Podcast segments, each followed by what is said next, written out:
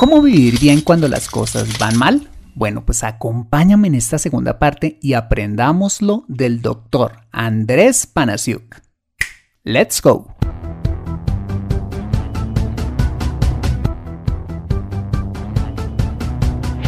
Bienvenido a Consejo Financiero, el podcast de finanzas personales donde aprenderás a manejar inteligentemente tu dinero, salir de deudas, tomar buenas decisiones financieras y alcanzar una prosperidad sólida y duradera.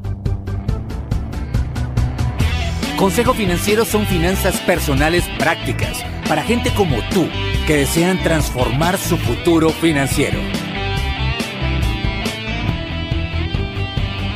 Bienvenido a bordo.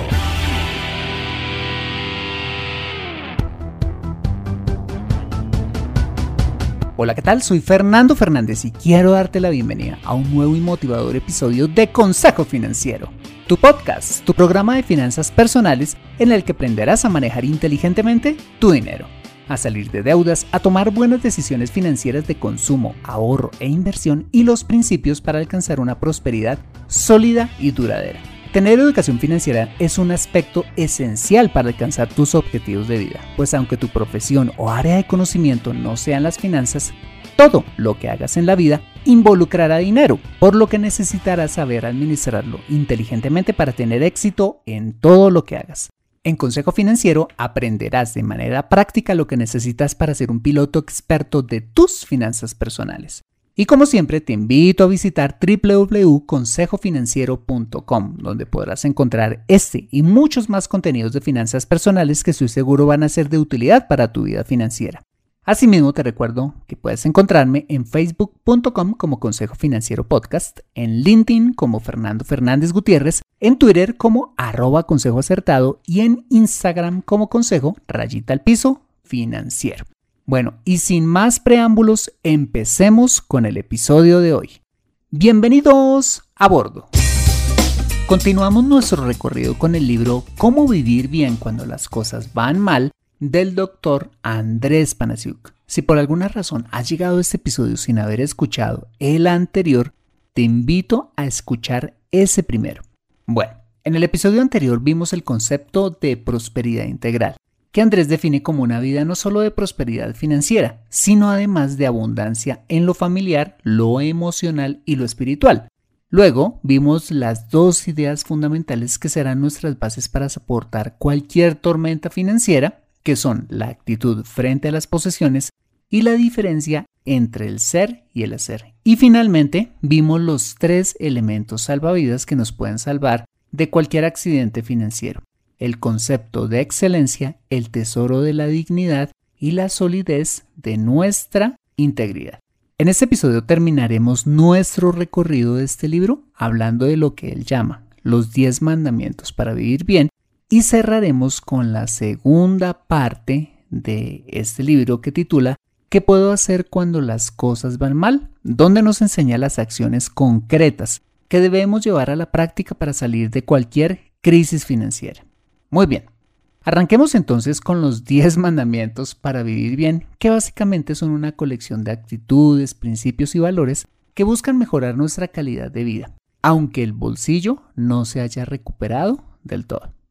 Pues el primer mandamiento es atesora el sueño que Dios puso en tu corazón. Bien, pues este primer mandamiento nos invita a recordar cuáles son nuestros verdaderos sueños, de pronto podría ser no tener deudas, comenzar un negocio, eh, tener nuestra casa propia, disfrutar de vacaciones regulares o tener un plan de jubilación apropiado. O quizás trascender aún más, arreglando un problema en nuestra comunidad, nuestro país o en el mundo.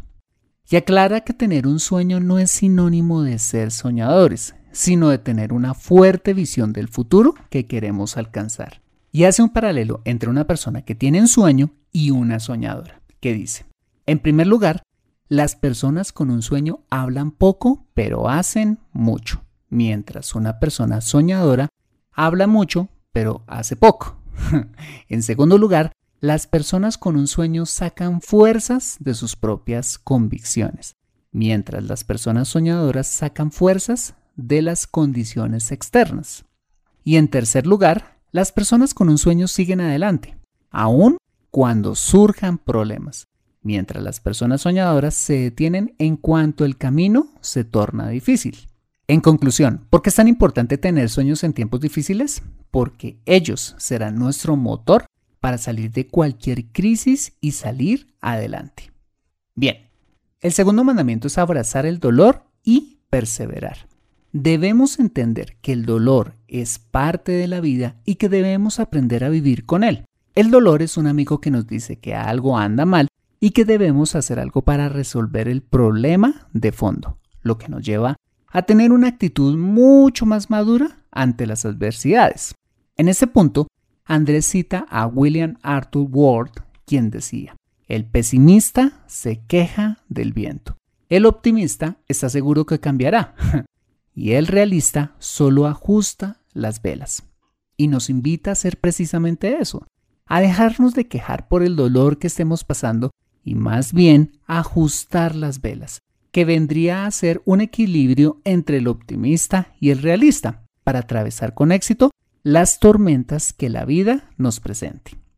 Bien, el tercer mandamiento es controlar las expectativas, que consiste en aprender a ser felices con lo que tenemos el día de hoy, lo que nos evita salirnos ojo del lugar económico al que pertenecemos, evitando comprar cosas que no necesitamos con dinero que no tenemos a fin de impresionar personas que ni siquiera conocemos. Andrés explica que podemos caer en la trampa del materialismo, en el que competimos unos con otros y nos amargamos por lo que no tenemos y los demás sí, lo que nos lleva a tomar decisiones financieras fuera de nuestro alcance. Y entonces dice que vivir así no tiene sentido. Y para ello, Andrés nos invita a evitar caer en esta trampa de estar compitiendo unos con otros y tener contentamiento con lo que tenemos, disfrutando lo que Dios nos ha dado y aceptando el lugar económico al que pertenecemos, pero sin caer en el conformismo. Ok, el cuarto mandamiento es cultivar la perseverancia. Andrés dice en este principio que perseverar a menudo es lo que separa al exitoso del mediocre. algo en lo que coincidimos totalmente. Un antiguo dicho popular dice, la carrera no la gana siempre el más rápido, sino el que sigue corriendo.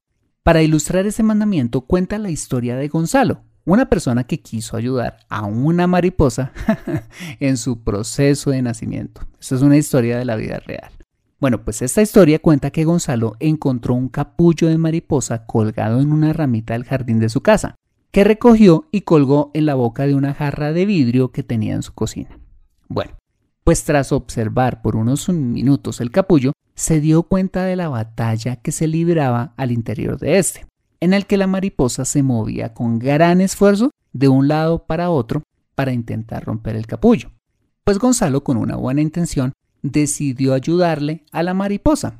¿Cómo lo hizo? Haciendo una pequeña incisión en la parte superior del capullo y con emoción vio que de inmediato aparecía un ala y después la otra, hasta que la mariposa se paseaba libremente por el borde del jarro. Pero algo inesperado sucedió, y es que después de una hora la dichosa mariposa no levantaba vuelo, y Gonzalo fue a contarle este hecho a su vecino que era profesor universitario. Al contarle todo lo ocurrido al profesor, éste le dijo lo siguiente. El problema fue haberle ayudado a romper el capullo y le explicó que el tremendo esfuerzo que tiene que hacer toda mariposa para romper su capullo es fundamental para fortalecer los músculos del insecto y de esta manera, pues, tenga la fortaleza para poder alzar vuelo una vez salga del capullo. Bueno, pues esta interesante historia tiene una gran aplicación para nuestras vidas. ¿De qué manera? Usualmente cuando estamos en medio de una dificultad, Anhelamos que alguien venga a nuestro rescate y nos ayude a salir de la prueba en un abrir y cerrar de ojos. Pero Andrés dice algo totalmente cierto, que la vida se nos solucione de un día para otro no es lo mejor para la formación en nuestra vida, pues las dificultades desarrollan en nosotros un carácter sólido y maduro donde las pruebas y las dificultades nos ayudan a ser más fuertes y perseverantes.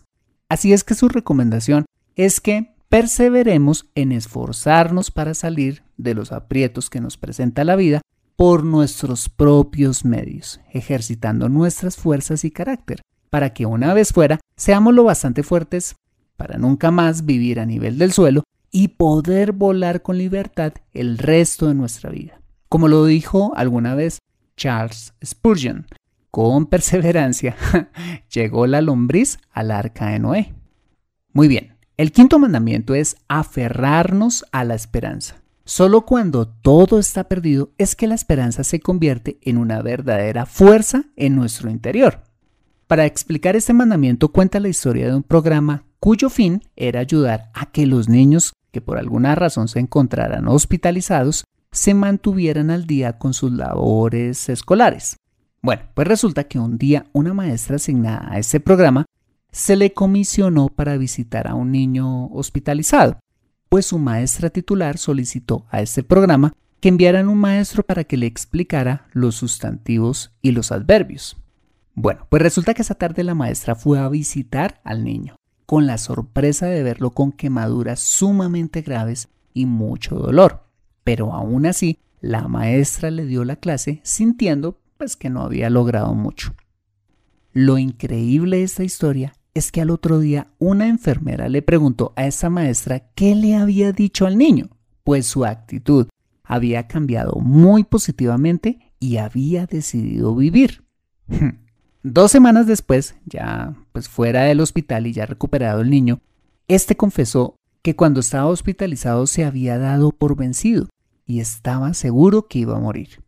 Hasta que llegó la maestra, trayendo esperanza con él, dándose cuenta que no se iba a morir, sino que viviría. Y dijo lo siguiente, la escuela nunca hubiera mandado una maestra para enseñar a un niño que se estaba muriendo. ¿No es cierto? Conclusión, la esperanza tiene el poder para sacarnos de las situaciones más difíciles de la vida.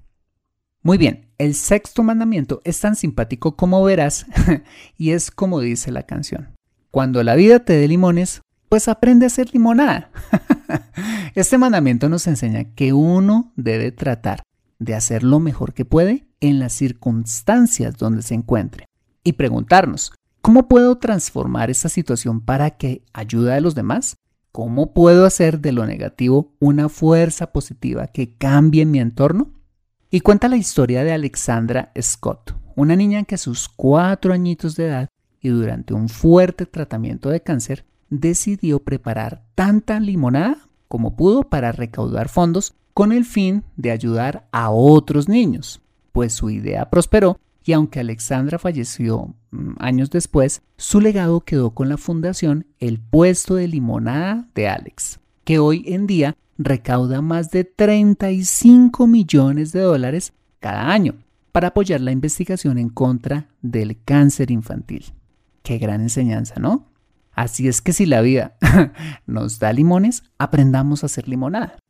Acompáñame después de este mensaje y veamos los cuatro restantes mandamientos. Regresamos en breve. Me siento atascada en mi vida financiera y no sé por dónde empezar. Quiero ahorrar para la universidad de mis hijos, pero no sé dónde hacerlo. Me gustaría invertir en fondos de inversión, pero no sé dónde ni cómo. Deseo tener un seguro de vida, pero no entiendo del tema. Quisiera planear mi jubilación, pero no tengo quien me asesore.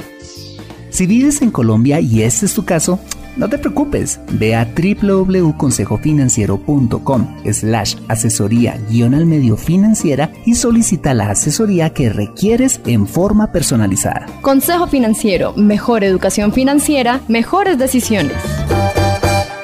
Regresamos a Consejo Financiero. Bueno, continuamos con el séptimo mandamiento que es aprender a perdonar. Cuando las cosas van mal es porque a veces alguien más nos ha fallado, se han aprovechado de nosotros o hemos recibido un daño. Y esto, por supuesto, nos puede llevar a guardar rencor en nuestros corazones contra esas personas o circunstancias. El problema es que guardar rencor es una carga emocional que llevamos a cuestas permanentemente que nos impide no solo alcanzar el éxito financiero, sino el éxito en la vida personal, familiar y en la vida interior. Cita a Lewis Smith, quien dijo, Perdonar es poner en libertad a un prisionero y descubrir al final que el prisionero éramos nosotros mismos. Perdonar no borra por supuesto el amargo pasado, pero crea una nueva manera de recordar las cosas, en este caso sin dolor. Perdonar es cambiar las memorias del pasado por la esperanza de nuestro futuro. Muy bien, el octavo mandamiento es seamos bondadosos con alguien más, dejando de enfocarnos en nosotros mismos y nuestros problemas para centrarnos en los demás. En otras palabras, es dejar de vernos el ombligo y ayudar a otros. Andrés cita una frase de Larry Burkett, quien dijo, dar es una demostración externa de una condición espiritual interna. Y nos invita finalmente a dar a un nivel económico que no solo satisfaga las necesidades físicas de los demás, sino que satisfaga sobre todo la generosidad y la integridad de nuestro corazón. Bien, el noveno mandamiento es pasar tiempo con nuestros amigos y rendirles cuenta a personas de confianza. Empieza diciendo que ninguno de nosotros es Superman y que necesitamos de los unos a los otros para poder crecer. Y dice algo que es muy cierto. El problema es que particularmente a los hombres, es decir, a los varones, nos cuesta contarle a otros los desafíos que nos pone la vida diaria. Siempre ponemos una máscara de perfección, con la cual aparentamos no experimentar dificultades nunca, y eso es un problema. Pues bueno, dice que cuando dejamos la boada y aceptamos tener consejeros, vencemos la ley del tope de John Maxwell, que dice que cuando tenemos la suficiente humildad para pedir ayuda, orientación y consejo a personas sabias, nos elevamos a un nivel de liderazgo superior, rompiendo el tope en el que nos encontrábamos antes de la crisis. Dentro de estos consejeros deben haber personas de absoluta confianza, entre los cuales está nuestra esposa. Y aunque pensemos que nuestras esposas no conocen en profundidad el detalle de, por ejemplo, nuestros negocios o lo que hacemos, nos conocen mejor que nadie y con base en ello sí que nos pueden aconsejar con sabiduría, pues saben cuáles son exactamente nuestras fortalezas y debilidades, dándonos valiosos consejos que nos pueden evitar, la mayoría de las veces, meter la pata. ¿A quiénes más podemos pedirle consejo? A nuestros padres quienes tienen más experiencia, a hombres honestos y a hombres sabios en temas específicos, lo que podríamos llamar un asesor en un área específica, como nuestro líder espiritual, un mentor, un contador o nuestro asesor financiero. Bueno, ¿y a quién no deberíamos pedirle nunca consejo? Bueno, pues ni a brujos, ni a goreros, ni magos, ni hechiceros, ni nadie que consulte espíritus, ni tampoco Ojo, practicar sortilegios o hechicerías para supuestamente atraer el dinero o mejor suerte a nuestros negocios o familia. No. Y aquí el doctor Panasiuk es sabio dándonos este consejo, porque muchas veces, bajo presión y en un momento de crisis, podemos tender a buscar ayuda en el lugar menos recomendado. Así es que apoyo, digamos, esta recomendación que él hace en su libro y realmente basarnos en el consejo sabio de personas confiables y no en el consejo de gente que lo único que quiere hacer es sacarnos dinero. Muy bien. Y el décimo mandamiento, según el doctor Panasiuk, es sonreír. Cuenta que Charles Chaplin decía que un día sin una sonrisa es un día perdido. Pues así es. En medio del estrés de las dificultades, no hay nada mejor para prevenir un ataque cardíaco que teniendo sentido del humor. Dice que algunos estudios muestran que el humor reduce el estrés, el temor, la intimidación y el enojo. Cuando una persona se ríe, eh, la tensión arterial desciende, el pulso y la respiración se incrementan, el cuerpo produce endorfinas y disminuye la depresión. En definitiva, el humor mejora nuestra salud y somos más felices. Dice que es recomendable aprender a contar chistes, algo que, en mi caso no sé hacer, para relajarnos un rato y cuenta un chiste que espero no dañar antes de terminar de contártelo.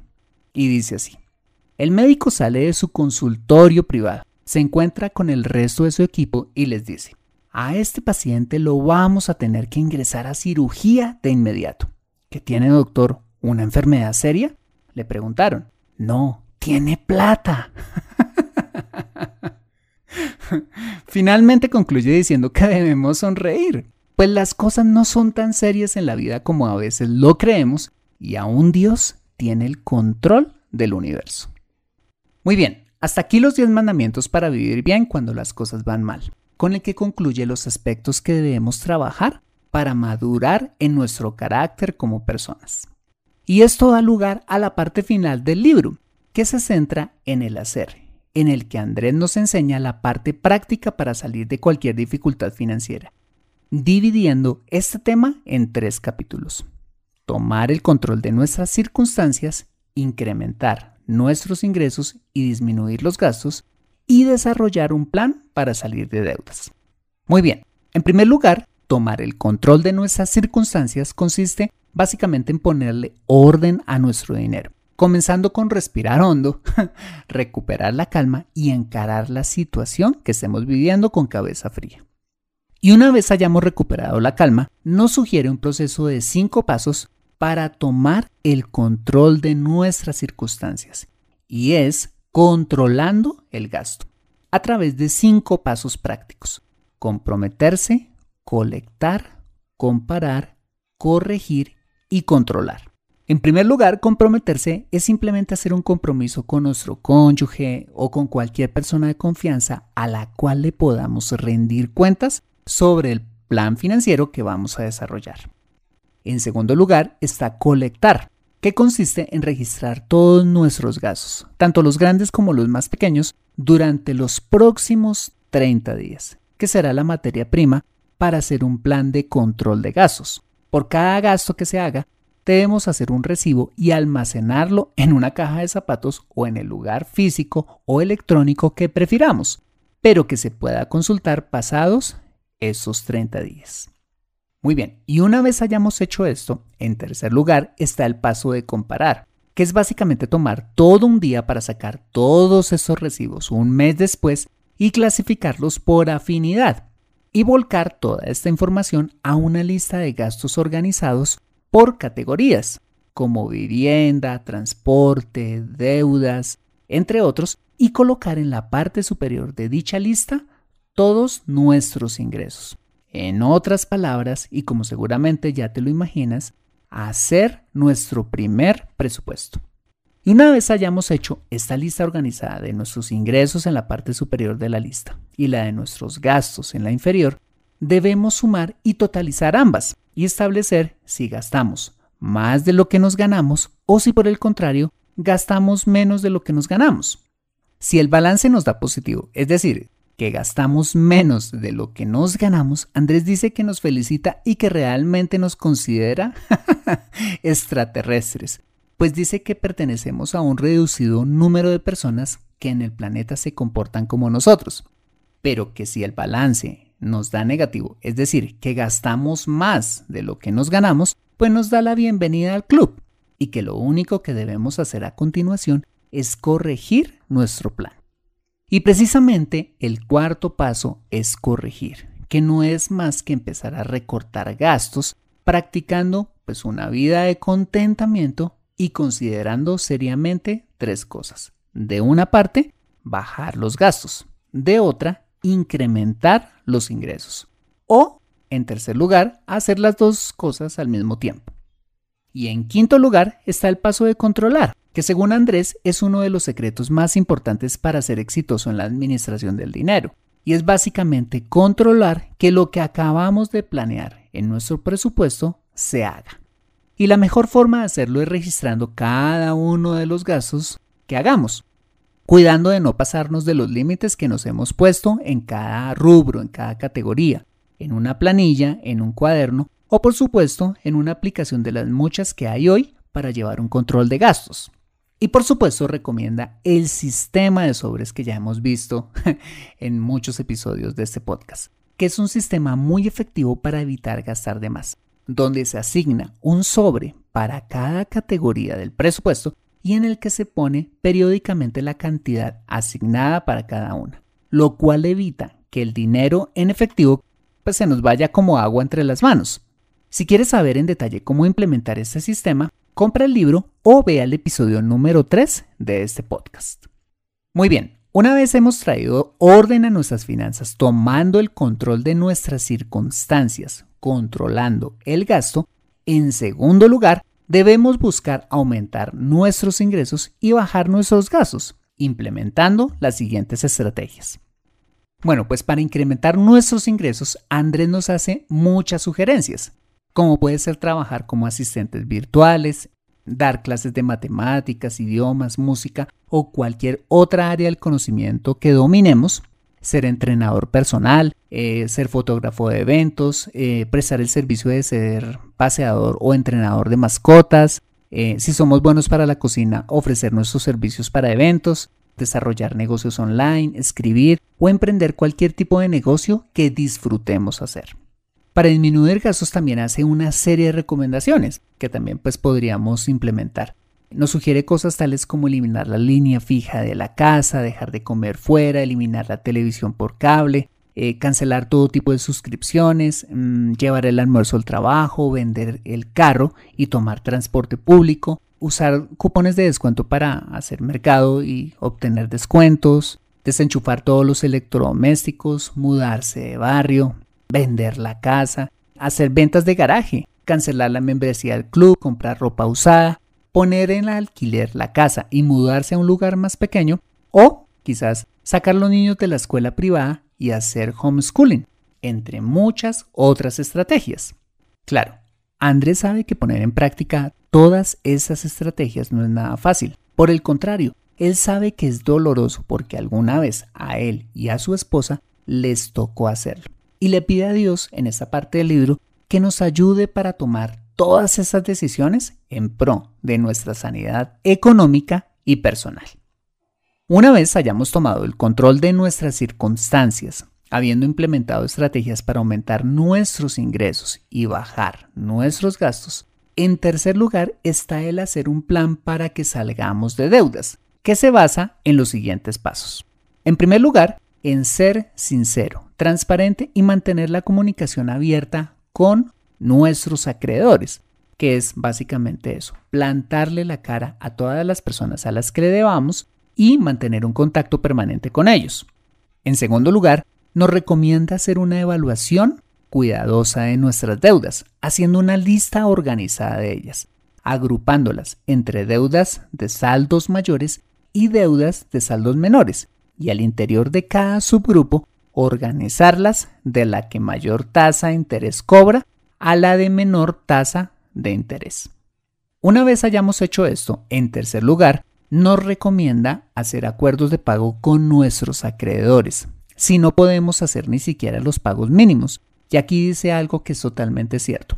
Cuando le ponemos la cara a nuestros acreedores y nos sentamos con ellos a hacer un plan, digamos, de, de pagos, podemos darnos sorpresas porque no todo el mundo lo hace y como producto de sentarse con los acreedores pues eh, muchas veces se obtienen descuentos y facilidades que no hubiésemos esperado recibir.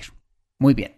En cuarto lugar, y habiéndonos sentado ya con nuestros acreedores a hacer un plan de pagos, Andrés nos sugiere arrancar pagando primero las deudas más pequeñas, ya que empezar a eliminarlas genera un impacto psicológico positivo en nuestra mente, pues vamos a empezar a eliminarlas más rápidamente. Y en quinto lugar, Andrés nos recomienda aplicar lo que bien conocemos como el plan bola de nieve, que es usar el dinero que nos sobra tras matar una deuda para abonarla a la deuda más pequeña que sobrevive, hasta eliminarla también y usar ese disponible aún mayor para irnos con la siguiente deuda y así sucesivamente hasta acabar con el 100% de las deudas. Y una vez hayamos salido de deudas, comprometernos con nosotros mismos a vivir el resto de nuestra vida libre de deudas, en un entorno en el que el consumismo siempre nos va a presionar a gastar y a volver a endeudarnos. Muy bien, en este punto Andrés termina con la parte práctica para salir de cualquier dificultad financiera y finaliza su libro recordándonos que todos tenemos la capacidad de elegir entre seguir una vida de crisis financiera o elegir una vida abundante. Y nos recuerda algo muy importante. Dicha decisión nace en nuestro interior y no de las circunstancias externas que nos rodeen, lo que quiere decir que el poder para transformar nuestro entorno y nuestra vida depende exclusivamente de nosotros. Bueno, muy bien, pues ese fue el resumen del libro Cómo vivir bien cuando las cosas van mal, del doctor Andrés Panasiuk. Un libro que busca enseñar cómo vivir bien en medio de las dificultades y de cómo salir de ellas. De este libro he podido aprender lo importante de trabajar en nuestro ser, es decir, en quiénes somos, para que nuestro hacer en nuestras finanzas personales tenga resultados más efectivos y sobre todo más duraderos pues al fin y al cabo quienes seamos determinará cómo manejemos nuestro dinero y en eso precisamente es en donde hallo el principal valor de este libro. Así es que si estás pasando por una tormenta financiera o personal, anímate. Siempre hay un camino de salida y los principios que encontrarás en este libro te pueden ayudar mucho. Y si decides atravesar ese tiempo con Dios, la travesía será mucho más fácil. Conviértete en un experto en tus finanzas personales en Consejo Financiero. Bueno, muy bien, este ha sido el episodio número 135 de Consejo Financiero. Si te ha gustado este episodio, házmelo saber suscribiéndote al podcast y sobre todo escribiendo tu valioso comentario en torno a este programa. Y si escuchas este episodio desde un iPhone o un iPad, para mí sería súper valioso si me dejas tu opinión acerca del programa. Esto lo puedes hacer al entrar a Consejo Financiero a través de la aplicación podcast de tu dispositivo y bajar hasta calificaciones y reseñas y dejarme allí tu opinión dando clic en escribir reseña. Esto me ayudará un montón para posicionar aún más el programa y de esta manera poder llegar a muchas más personas. Mil gracias por tu ayuda. Asimismo, te invito a compartir este episodio a través de tus redes sociales con tus contactos, familia o amigos a quienes consideres les sea útil este episodio para su vida financiera y personal. Bueno, muy bien, yo soy Fernando Fernández, tu asesor financiero y anfitrión de este programa. El sello de José Luis Calderón en la edición de este podcast. Muchas gracias por compartir tu tiempo conmigo tomando un baño de espuma, preparando la videoconferencia, ordenando tu apartamento, o donde quiera que estés y recuerda. Consejo Financiero son finanzas personales prácticas para gente como tú que desean transformar su futuro financiero. Buena semana y nos vemos en el siguiente episodio. Chao.